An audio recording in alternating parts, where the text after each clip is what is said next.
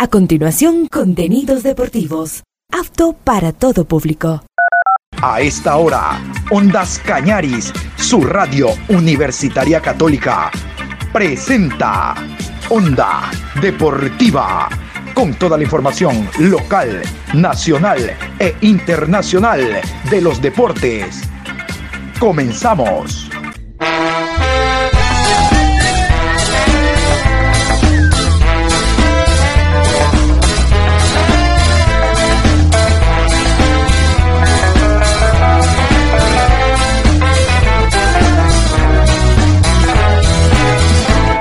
Ahora vamos a bailar para cambiar esta suerte. Si sabemos gambetear para ausentar la muerte.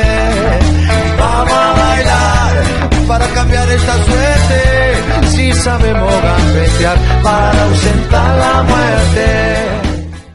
Hola, ¿qué tal? ¿Cómo les va? Buenas noches. Aquí estamos iniciando la programación Onda Deportiva. Hoy viernes 21 de julio, programa 1247 a lo largo del día. Como habíamos indicado en la mañana, vamos a hablar del Club Sport Emelec. Tenemos rueda de prensa y opiniones de prensa deportiva de Guayaquil, periodistas importantes que hablan sobre lo que fue eh, la clasificación del Emelec. Olvídese usted del empate Emelec si jugó mal Usted abrió el periódico y ¿qué dice? MLE está en octavos de final. Tú no, MLE está en octavos de final.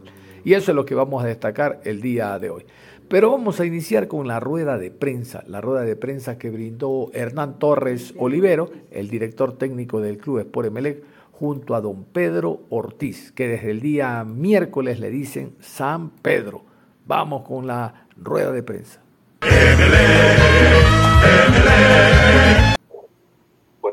Noches. Esta clasificación es para dedicársela a Dios. La honra y la gloria es para Él.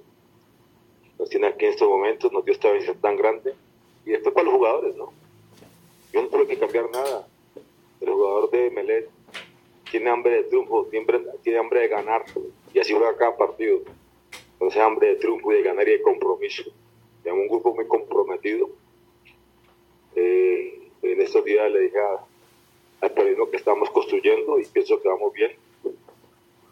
Eh, pero esto es de los jugadores, de las ganas, del deseo de triunfar, de salir de esa situación tan difícil que estamos viendo que tienen todos los equipos. Los equipos tienen altas y bajas, independientemente de quién los dirija, son los equipos de fútbol.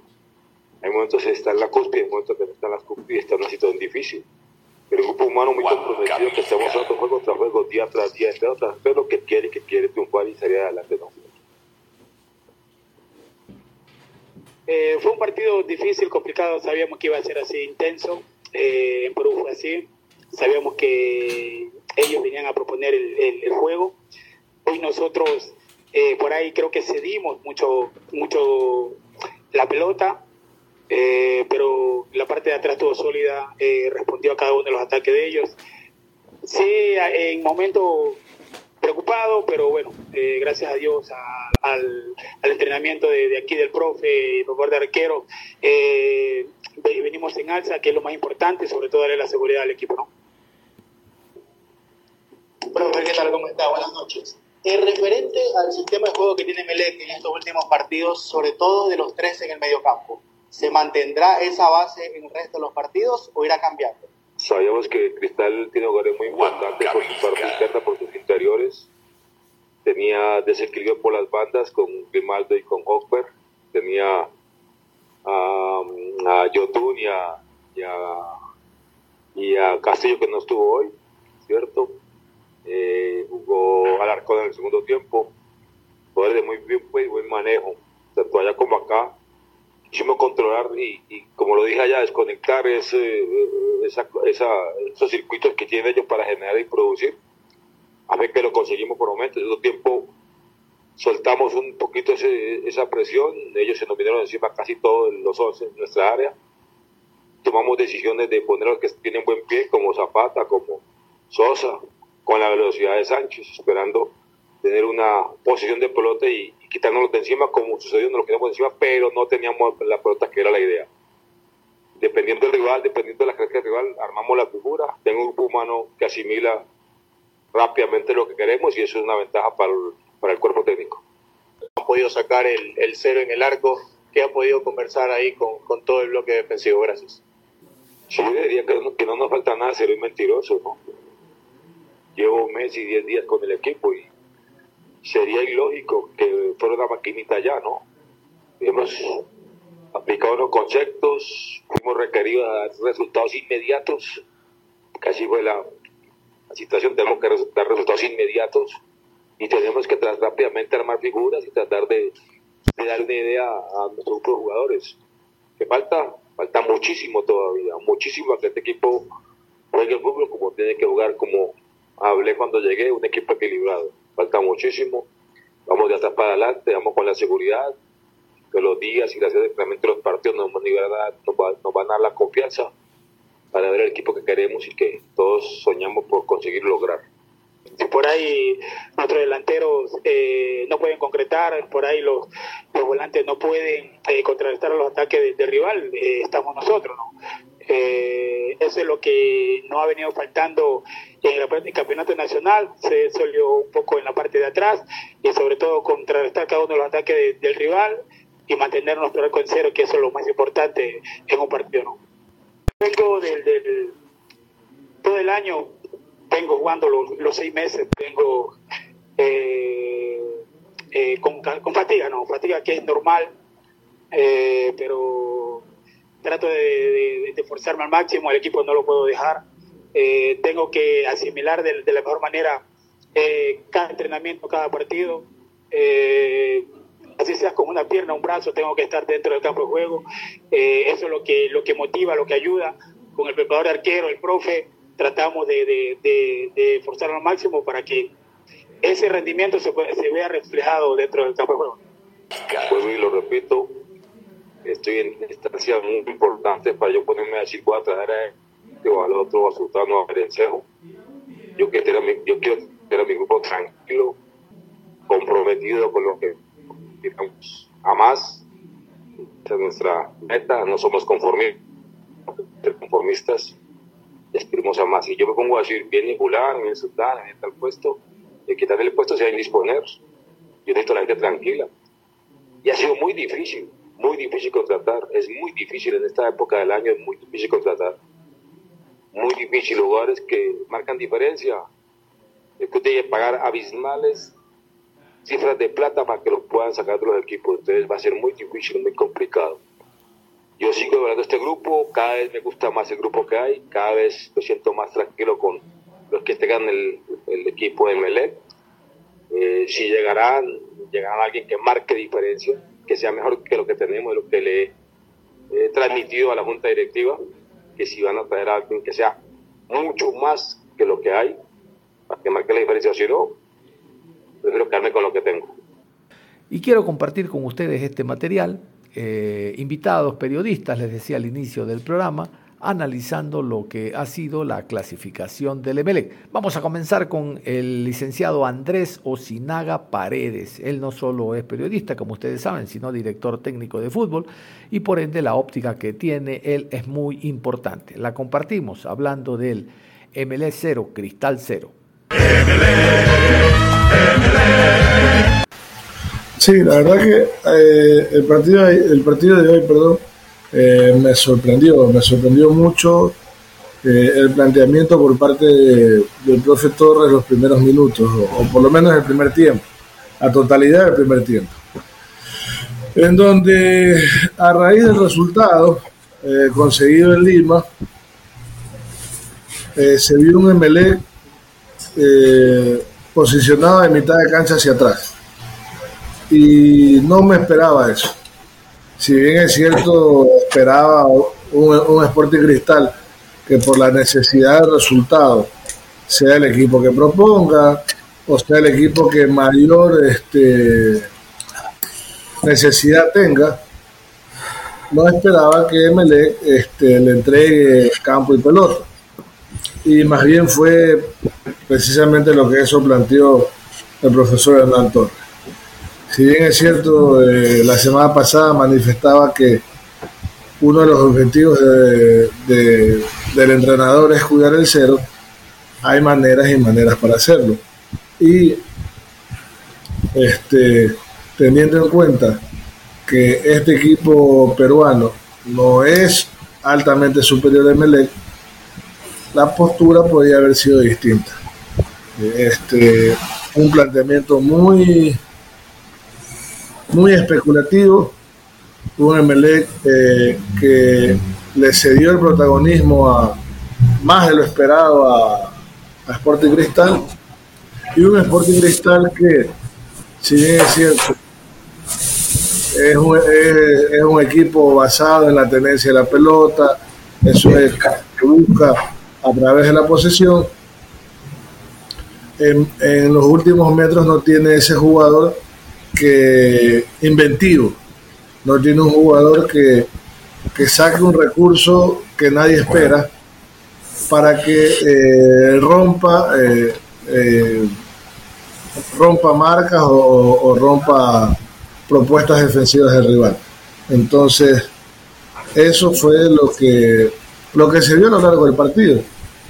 Más allá de que los últimos 5 o 10 minutos del primer tiempo Melén atacó, más allá de que esos, en esos últimos instantes se generaron las dos ocasiones más claras e incluso alguna polémica en el partido, como fue la de la de Villalba, el doble remate tras el cabezazo, que después la bota dentro de los 5.50, todavía están esperando que caiga la pelota.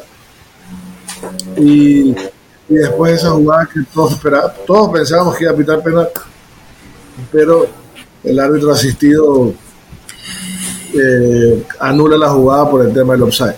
Más allá de eso, Emelec fue un equipo muy timorato, Emelec fue un equipo a lo mejor pensando que era un equipo de mayor preocupación, pero igual era muy llamativo que Melén en su casa, en su casa con, con la, la, obligación de confirmar el, resultado de visita haya tenido esta propuesta tan especulativa a lo largo de los 90 minutos.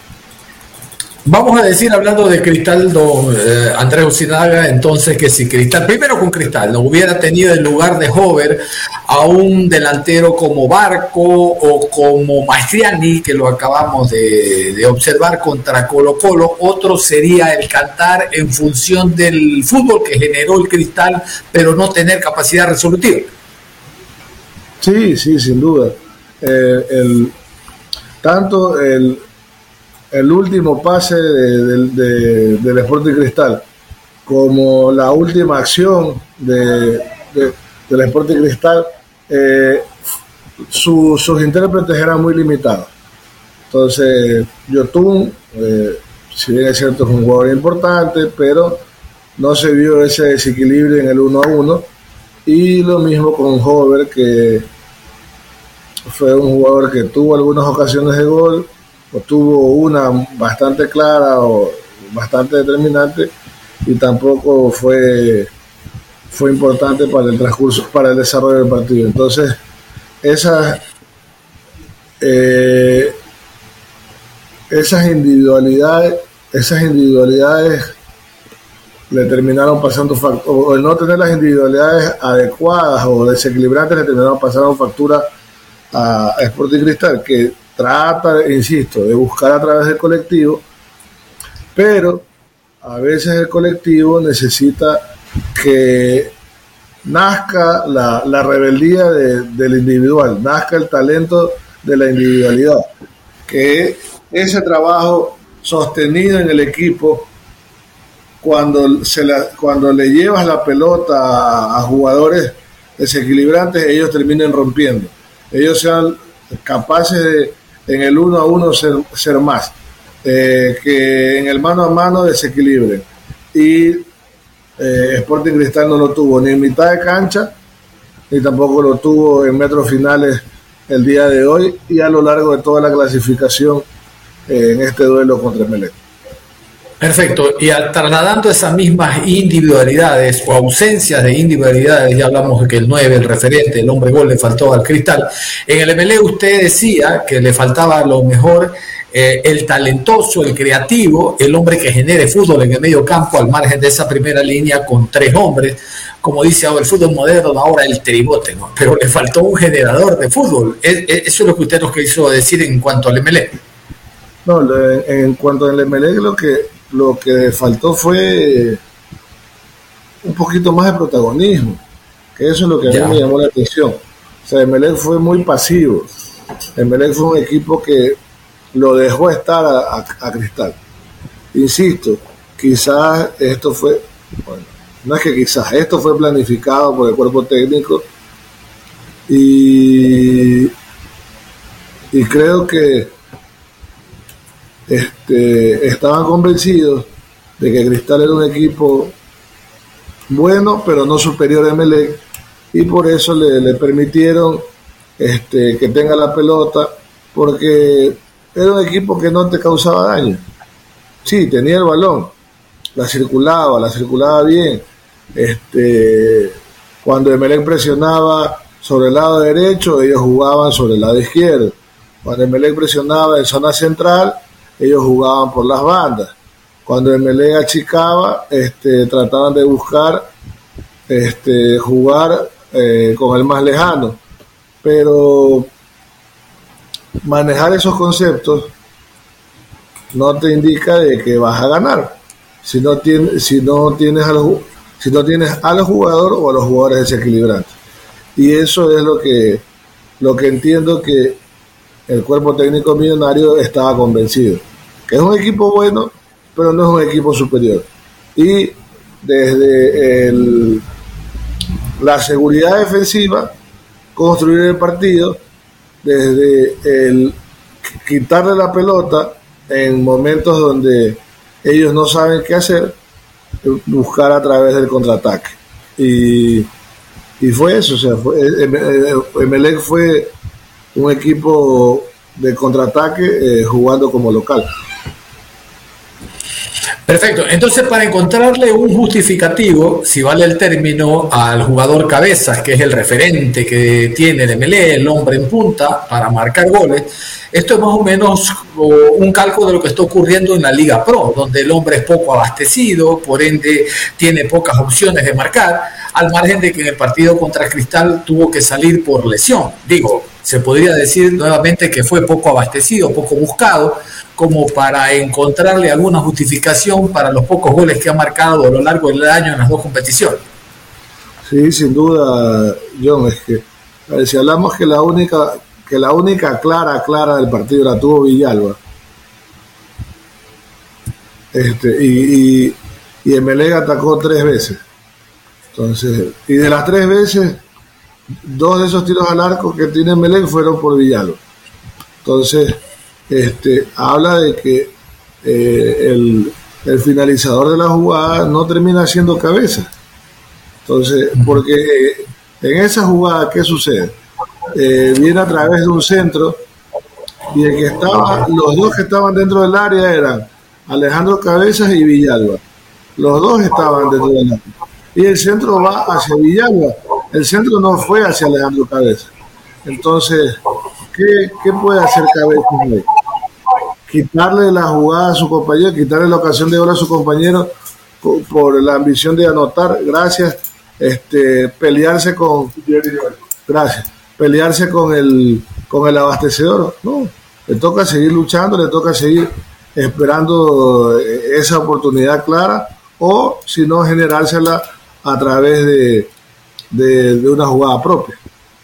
Pero no, no pasa ni lo uno ni tampoco pasa lo otro. Oiga, y dentro de este análisis que usted está haciendo en lo individual, eh, ¿cómo analizarlo a Miller Bolaños? Mire usted que en el último partido en rueda de prensa, Núñez, el técnico, le dedicó un párrafo especial, destacó las virtudes, la movilidad, el buen juego que tiene Miller, y no sé cómo analizarlo ahora en el partido en el Capol contra el mismo Cristal, aun cuando tuvo que salir. No sé si para usted MLE pudo perder algo de protagonismo en relación a lo que puede brindar Miller? Eh, bueno, fue un Miller diferente, fue un Miller usado en otra posición, un Miller utilizado en, otra, en otra función, entonces eso ha hecho de que, de que en estos dos partidos no sea este, el Miller que siempre conocemos. El Miller que está en últimos metros y que está y que está atacando de frente al último central o, de frente a los dos a los dos defensores centrales o con el arquero. Es un Miller que viene de hacia adentro, es un Miller que lo, han usado como un volante por fuera, como una especie de extremo. Entonces eso le ha permitido a él este, tener más participación en la construcción del juego y o en buscar eh, mayor, eh, mayor conjunción de juego con compañeros. Ha estado más en una labor eh, de, apertura de cancha, hasta una, y, e incluso en una labor defensiva, más que en una labor de, de generación de juego o de finalización de juego. Claro, oiga, don Andrés Osinaga, y no es que lo esté interrogando, sino porque usted tiene otra visión, la visión de director técnico, y es evidente de que es diferente a lo empírico que puede ser un periodista deportivo por más años que tenga en esto, en esta actividad. No es lo mismo haber estado en la cancha, haber diagramado una estrategia para aplicar en el terreno de juego y haber estudiado distintos sistemas y demás como usted. Pero llevándolo a un plano general, la hinchada del Barcelona, por ejemplo, está muy preocupada porque dice, esto es lo que tengo para lo que se viene, Copa, en Liga Pro esto es lo que tengo. Hay un equipo como, como Independiente del Valle que aparece deslotado, se refuerza liga, el mismo técnico universitario está reforzándose con algunos jugadores, el, el, equipo del Delfín con este Duro que trae eh, realmente muy buenos extranjeros. Y he escuchado también el tema del MLE. Esto es lo que presenta el MLE, más allá de que Aníbal Zapata ya apareció pero Sosa no está en el nivel. Y otra vez, esto es lo que presenta el MLE. Preocupa lo de los equipos del Guayas, y vamos entrando con el tema MLE para, para, para, para cerrarlo, de que esta sea la imagen que puedan presentar en segunda fase de Liga Pro cuando hay 10 y 15 equipos que están detrás de alcanzar el primer objetivo. Mire que lo saco Independiente porque ya ganó, aun cuando Independiente podría repetir y ser campeón directo. Eh, entiendo la, entiendo la, frustración del hincha de Barcelona porque eh, se perdió todo en este semestre. Eh, eh, es entendible, pero sonará una excusa absurda o sonará muy básico la explicación que voy a dar, pero esta plantilla amarilla alcanza para el campeonato local. Para el torneo internacional no basta. Para el torneo internacional es un equipo eh, que es, es superable de, muchas maneras y, muy fácil, porque lastimosamente eh, las piezas en las cuales apostó Barcelona eh, no, no, no, han terminado de tener un rendimiento individual adecuado. ¿Y en, en, qué hablo? Por ejemplo, Barcelona, a ver, dentro de todo hace lo lógico, apostar por el goleador del año pasado, ¿cierto? Claro. Que es Fridisewski. Entonces, el, refuerzo o traerlo a Fridisewski no es descabellado para Barcelona. Pero, ¿cuál es el problema? Que Fridisewski no ha demostrado ser el mismo jugador o estar cercano a esa versión que tuvo en Aucas y que tuvo en Liga de Puerto Viejo. Entonces, eso, si ese era tu goleador si, o si esa era tu apuesta de gol en el campeonato, ya ese jugador te está restando. Eh, de ahí, este, el haber traído a Mario Pineida, un jugador que venía de una para, un jugador que tenía lesiones, un jugador que incluso ya está eh, en una edad en la cual eh, le, está costando más. Ese es un desacierto. Eh, y, que, con ese jugador plantear el torneo internacional es más fácil perder que ganar. otro, otro de los elementos también, de los elementos a los cuales apostaste, Bauman, eh, algo que uno no entiende, un jugador que ha tenido dos malos años Barcelona lo busca, lo normal es que también tenga un mal año en Barcelona, como es el que está teniendo. Eh, Fidel Martínez de igual manera, eh, traerlo, inentendible.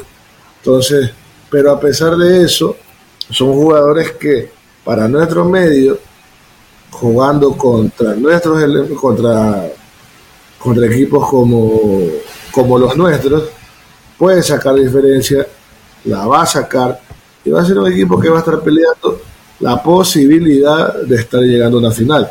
O sea, que, que eso no nos sorprenda, que eso no nos llame la atención.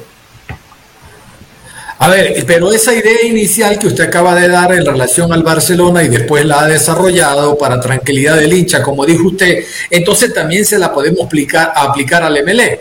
Eh, lo que tiene el MLE le alcanzará para el torneo segunda fase y no a nivel internacional, pero a priori lo que van a disputar ellos es segunda fase de Liga Pro. Con el MLE también se puede aplicar, Andrés. Con el, el MLE también se puede aplicar y con el MLE está una situación que es mucho más, eh, más emergente o, más urgente, usando el, el, adjetivo correcto. Porque en estos momentos eh, MLE está eh, apostando por Sudamericana porque no va, no va a entregar el no, no, no, no va a entregar el, el, el torneo, pues, ¿no? Y sería absurdo pero eh, Emelec tiene que preocuparse de, no descender, porque terminó dentro de las últimas ubicaciones. Y más que pedirle a Emelec este año llegar a una final, primero pídanle que salve el descenso. Y después y después ver este si es que mejora el rendimiento dentro de esas 15 fechas Igual, no le pidan tampoco llegar a una final, pídanle más bien lograr clasificación a Sudamericana de forma directa. Entonces, eh, creo que es si es que mejora, pues, ¿no? O si es que los resultados lo acompañan. Pero creo que claro.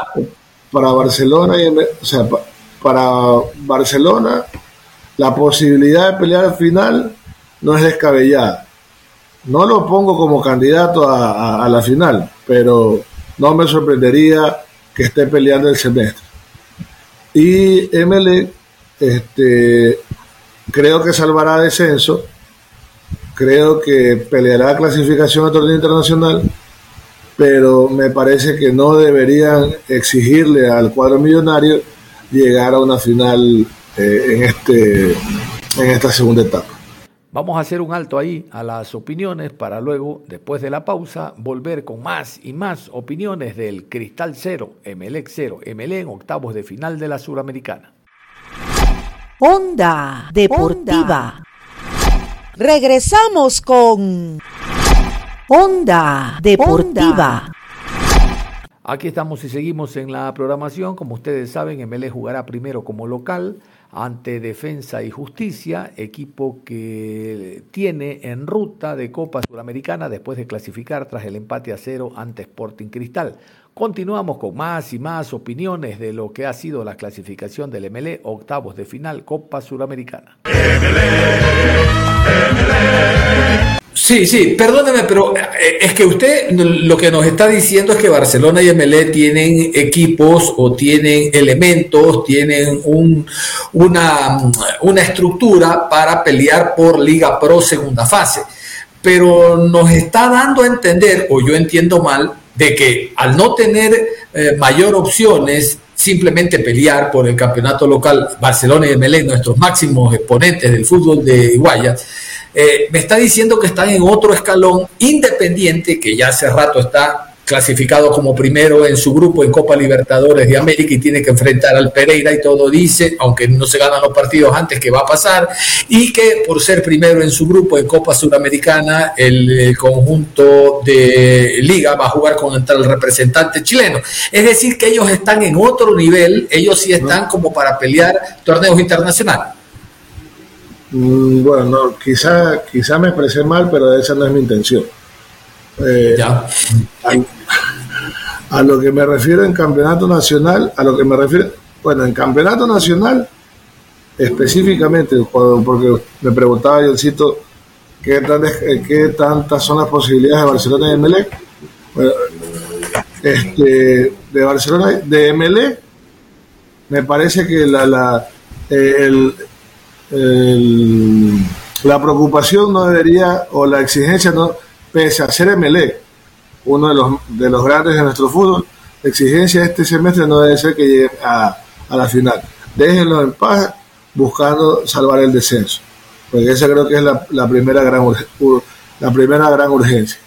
Y lo de Barcelona, como decía, no me sorprendería, o no debería sorprendernos a nadie que Barcelona esté peleando eh, la final en esta segunda etapa. Ahora, lo otro, lo de Liga, lo de Liga Independiente. Asimismo, mi querido John, lo de Liga y lo de Independiente tampoco nos debe sorprender que, que Independiente no gane el título de, de cabo a rabo, como se dice coloquialmente, porque nuestro campeonato este, tiene esa sorpresa, nuestro campeonato tiene esas irregularidades, que puede venir técnico universitario y ganar el partido a ganar el partido independiente en una fecha que, el equipo de San Golquín necesitaba la victoria y le, y le daña todo la, toda la planificación.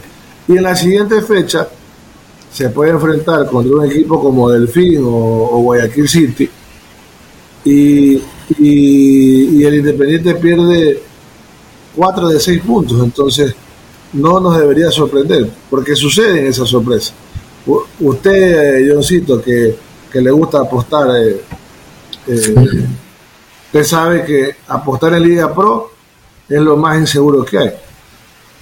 A veces uno dice, a ver, eh, voy a armar un parlay y me quiero ganar 5 mil dólares. Voy a lo seguro y le apuesto Independiente técnico. No, Independiente le gana y viene técnico y lo coge de atrás para adelante. Y perdió el parlay, mi querido yo.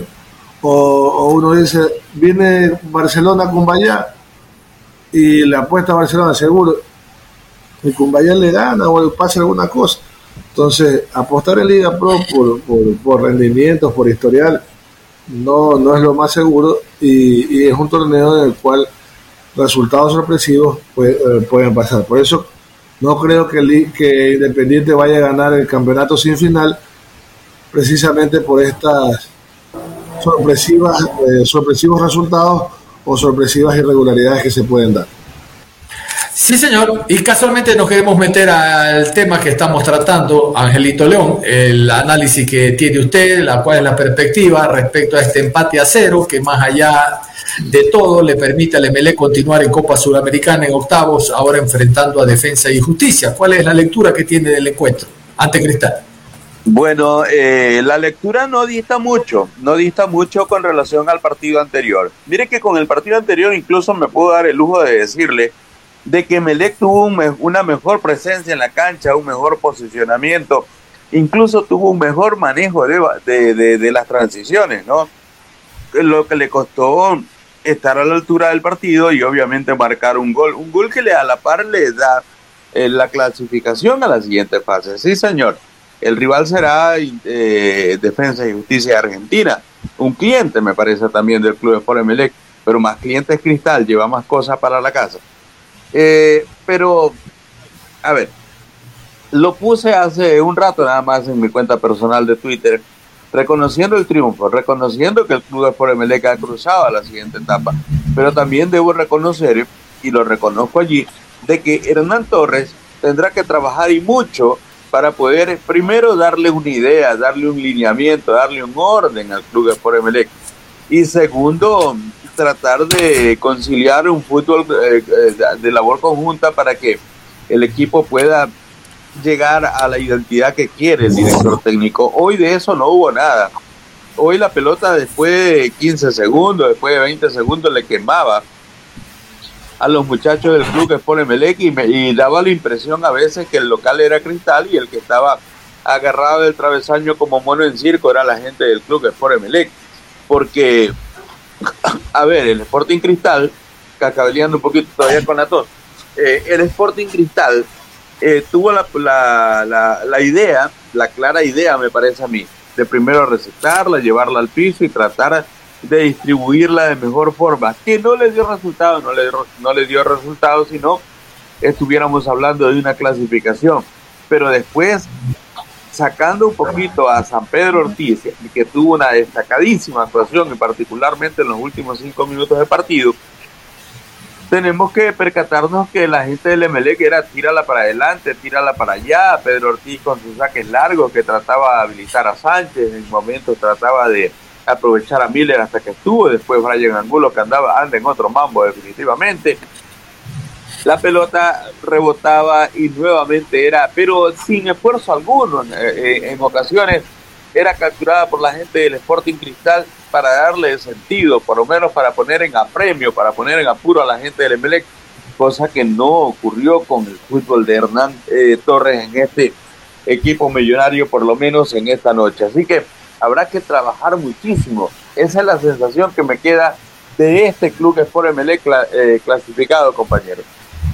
Claro, ahora usted dice, Lito, hay que trabajar muchísimo y ahí iba la inquietud en relación a, no le preocupa, al igual que a gran parte de la hinchada, que esta es la imagen que va a presentar el MLE en segunda fase.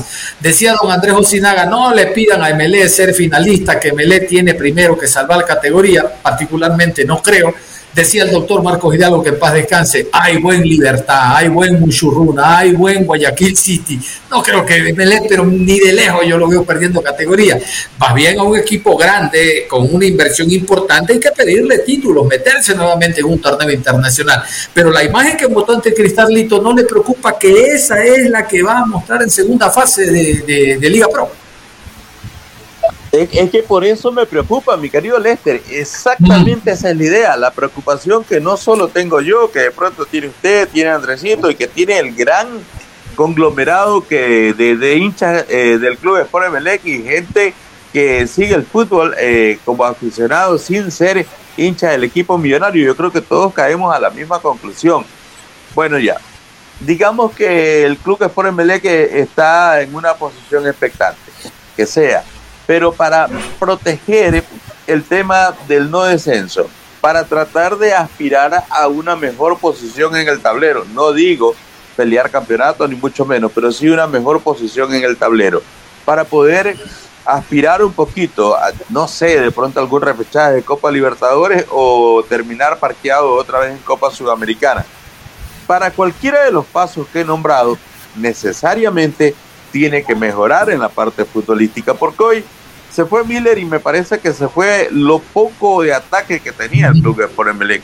Entró Sánchez y me parece que fue algo más o un poquito más de lo mismo en todos los partidos de Sánchez. No alcanza una notoriedad. Entró Brian que llamado a poner el equipo al hombro en delantera y Brian no pesó. Entró Zapata después de doscientos y pico de días de no haber estado trabajando con el equipo o haber estado trabajando en forma diferenciada, no en la parte futbolística hoy lo demostró, ¿no? Hoy lo demostró porque simple y llanamente no, no, no estuvo, yo no lo vi, yo, yo, yo no lo vi, no sé si ustedes, pero después eh, Sosa es algo más de lo mismo. Entonces, por eso decía, tiene que trabajar mucho el Club Sport Emelec y en diferentes aspectos, en la parte física, en la técnica, en la táctica, en la parte futbolística, para poder acercar la idea que quiere Hernán Torres con este grupo. Porque para preservar categoría tendrá que ganarle a esa libertad, tendrá que ganarle a ese muchurruna. Y con el fútbol que presentó esta noche, yo dudo que en Echaleche, yo dudo que en el 9 de mayo, yo dudo que en el Federativo de Loja o Reina del Cine, o yo dudo que en el Estadio Banco de Guayaquil de, de Independiente del Valle, en Casablanca, en el mismísimo Olímpico Atahualpa enfrentando a Nacional, el club Sport le pueda sostener la pelea con el nivel que esta noche ante el equipo del Sporting Cristal. Y miren que estoy hablando de visitante, cuando en la primera etapa de nuestro torneo al Emelec del local también le costó y le costó muchísimo, ¿no? Derrotar a equipos eh, aparentemente fáciles, aparentemente fáciles en la planificación y fue ahí donde se complicó con Deportivo Azogues allá, con Deportivo Azogues acá.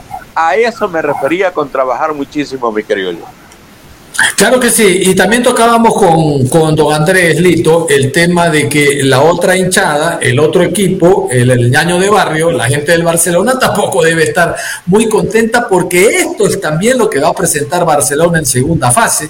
Y realmente que Barcelona ha perdido todo en este semestre y le queda es primero entrar a un torneo internacional directamente una final, 3 millones de dólares Copa Libertadores. Si no repesca Copa Libertadores, digo en relación a los que pagan más. Después Copa Sudamericana. Si no, el año es, sería nefasto cuando hay una elección de por medio. Entonces, mire que la gente de Barcelona también muestra esa preocupación después de haberlo observado ante estudiantes y decir, bueno, esto es lo que tenemos listo para segunda fase. Claro que sí, claro que sí, pero yo, por ejemplo, en el tema Barcelona, yo no quisiera decir irresponsabilidad, pero lastimosamente eh, tengo que pasar por ese camino, tengo que cruzar ese, ese río, tengo que pisar esa trocha, mi querido Andresito, porque me da la leve impresión de que más la gente se está preocupando de que si sigue Alfaro o no sigue Alfaro, de que si Verduga es o Matías la secta de que eh, si le dejamos, y si le dejamos al nuevo director técnico que decida, o de pronto eh, entramos nosotros directamente a decidir, o si le dejamos al nuevo, al nuevo directorio de que ya coja las riendas del club, perdamos o no, para que ellos sean los del Cristo o ellos sean los de la resurrección. Por eso le digo, me parece hasta un poquito irresponsabilidad. ¿Qué necesidad tenías de mover a tu director técnico interino. Cuando ya de a poquito venía sintonizando, claro, se sentía brumoso el radio, pero ya podías escucharla ahora, mi querido John Lester.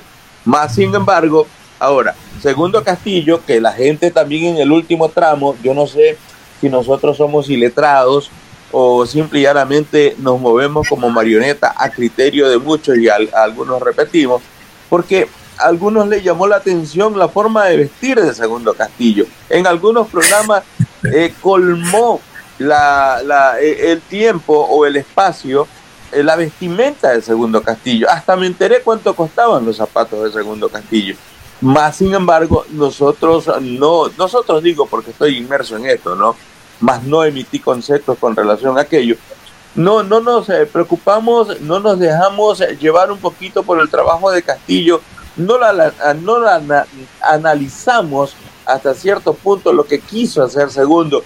Y me parece que hubo leve mejoría. Yo no estoy diciendo con esto de que el equipo de Barcelona ya tenía una tonalidad diferente, pero me parece que estaba en el camino. incluso por eso surgió otra vez esa trillada pregunta que me parece que también hace mucho mal, que, oye, ¿se vio la mano de Castillo? Claro que se vio la mano de Castillo. Cuando dirigió Castillo pero hoy, en este último tema, yo estoy seguro que si Castillo quería mandar a Firiuseki como arquero, el, nuevo técnico le iba a decir que no. Le iba a decir, no, tienes que ponerlo en su posición porque ya tú no mandas, mando yo. ¿Que vas a estar en la cancha? Claro que sí, pero las instrucciones ahora las doy yo. Me parece que fue muy apresurada la, la determinación de traer un nuevo director técnico a puertas de un partido demasiado importante, demasiado importante para la planificación. No con esto estoy diciendo que de pronto si Castillo se quedaba, hacía una participación de 180 grados y le pasaba por encima a estudiantes de La Plata.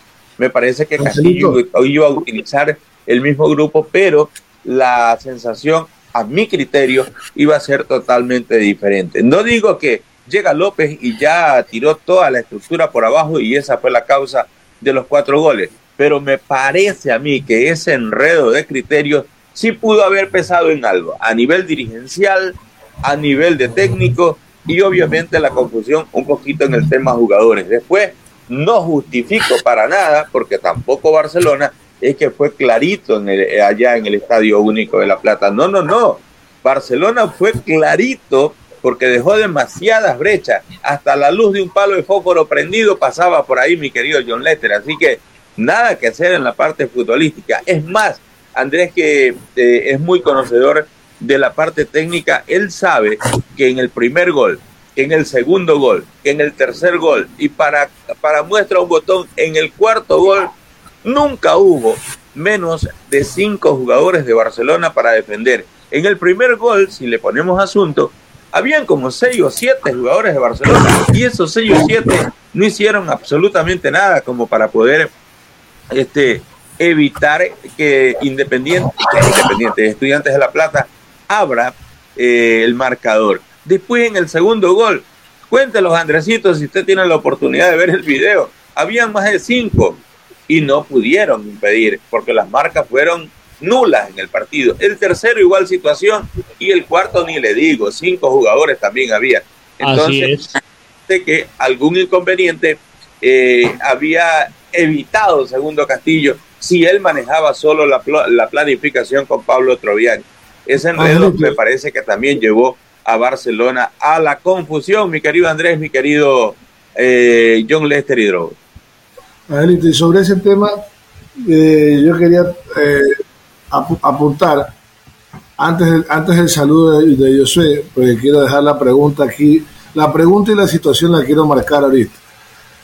Este, yo ayer no, ayer no recuerdo en la rueda de prensa, no, no recuerdo eh, en la rueda de prensa que se pasó, que segundo Castillo, cuando se le preguntó sobre el planteamiento del partido, no recuerdo que él haya dicho esto fue planificación del, nuevo director técnico, esto fue planificación de Diego López, no fue, no fue eh, planificación mía o planificación nuestra.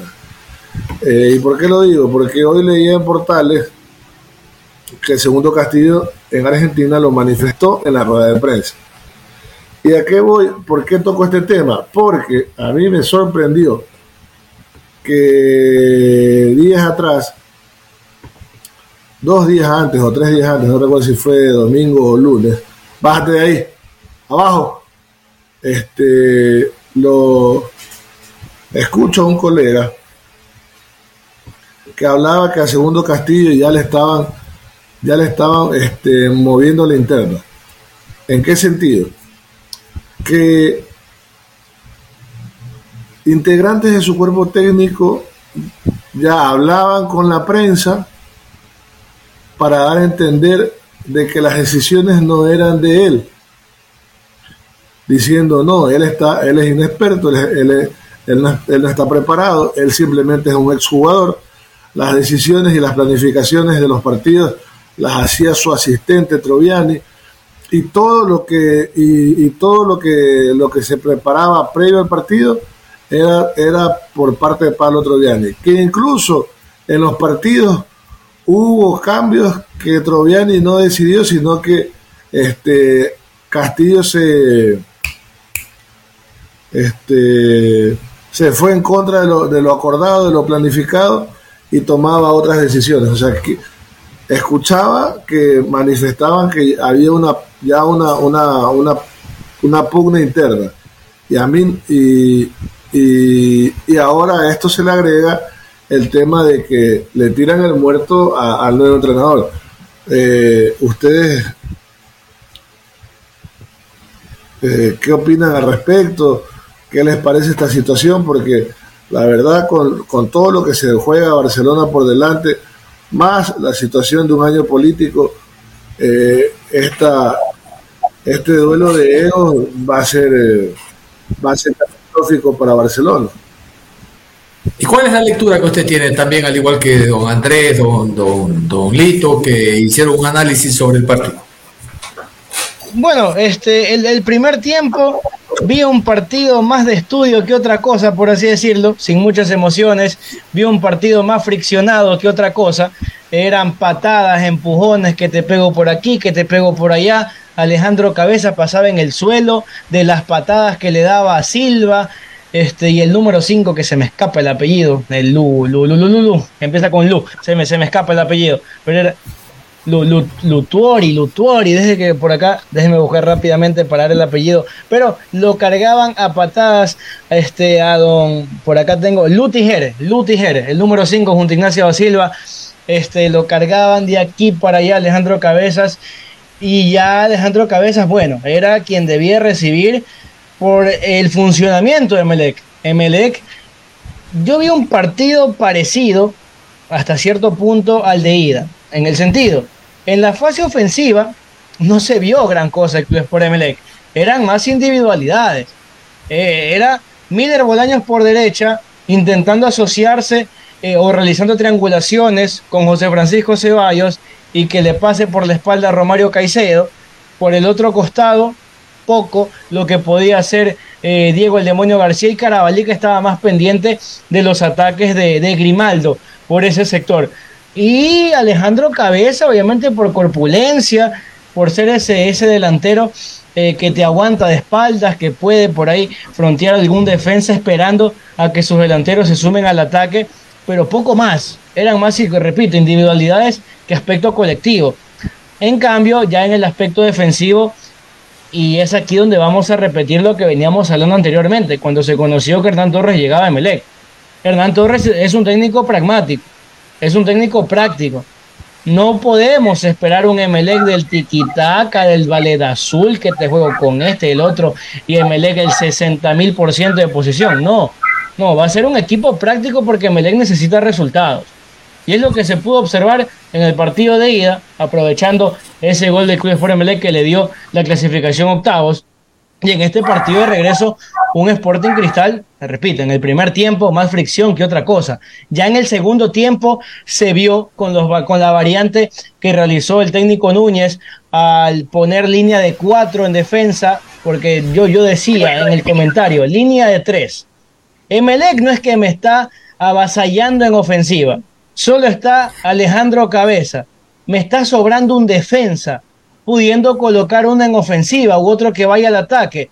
Bueno, vamos a la línea de cuatro, y es lo que se pudo observar, y con la entrada de Justin Alarcón por el sector derecho, que también las arremetidas y velocidad que tenía por aquel costado defendido por Brian Carabalí en algunas ocasiones causó algo de temor al arco defendido por Pedro Ortiz. Ya en el segundo tiempo, con el pasar de los minutos, Sporting Cristal se fue asentando mejor en cancha, era quien tenía o era el protagonista del partido. de Melega aguantaba, intentaba con contragolpes, lastimosamente se, se lesiona, ¿no? Eh, Miller Bolaños nuevamente en la rodilla, la lesión que, venía quejando tiempo atrás, eh, el ingreso y el regreso de Alexis Zapata luego de varios meses fuera, el ingreso de Samuel Sosa, el venezolano, algo buscaba Emelec eh, con velocidad, con dribbling, asociarse y tener más la pelota, que para mí es lo que le faltó al conjunto eléctrico. Ceballos, desaparecido.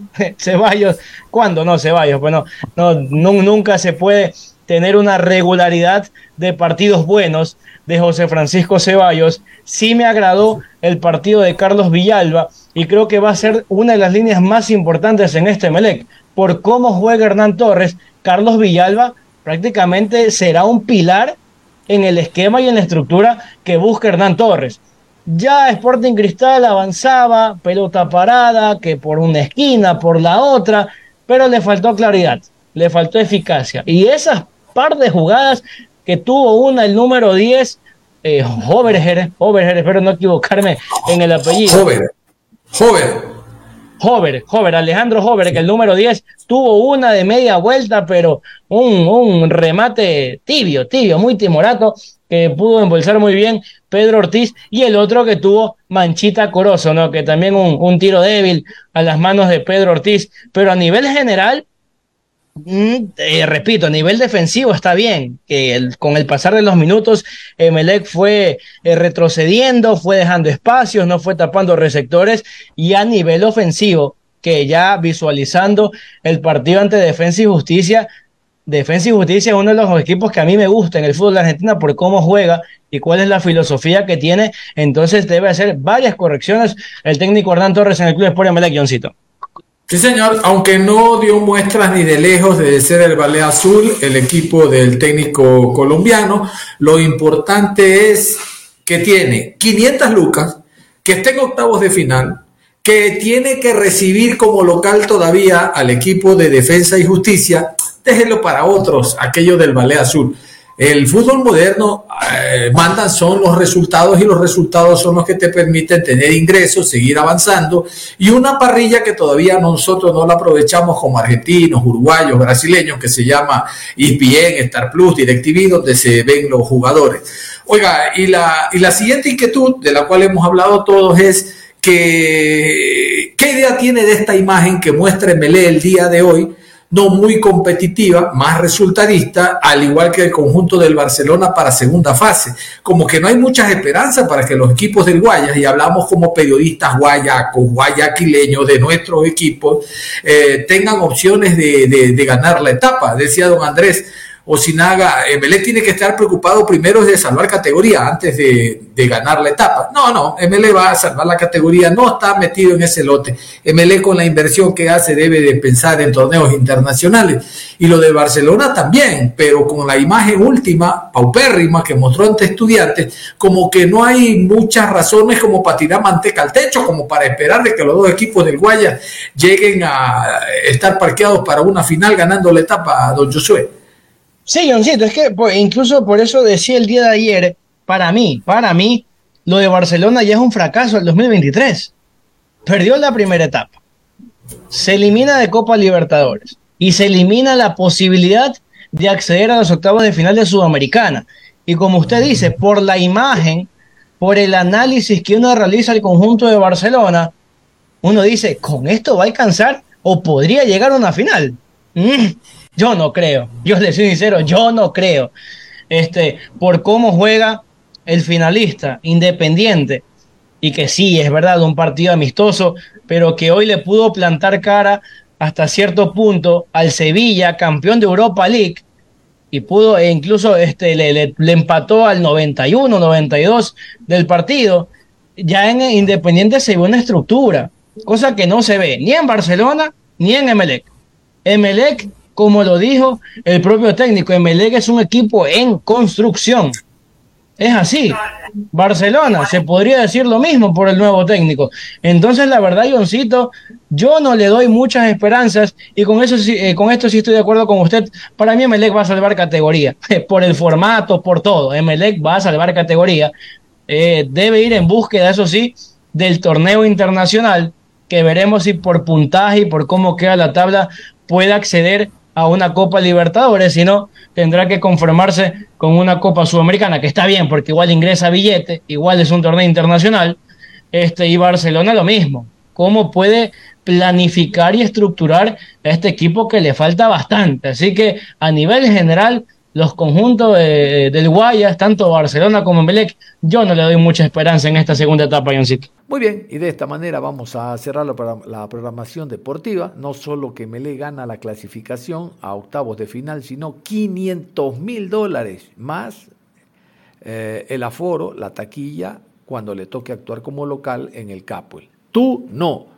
Bueno, nos vamos, es todo porque ya está. Isis Bonilla con el resumen de noticias en actualidad, tercera emisión. Nos vamos, feliz fin de semana.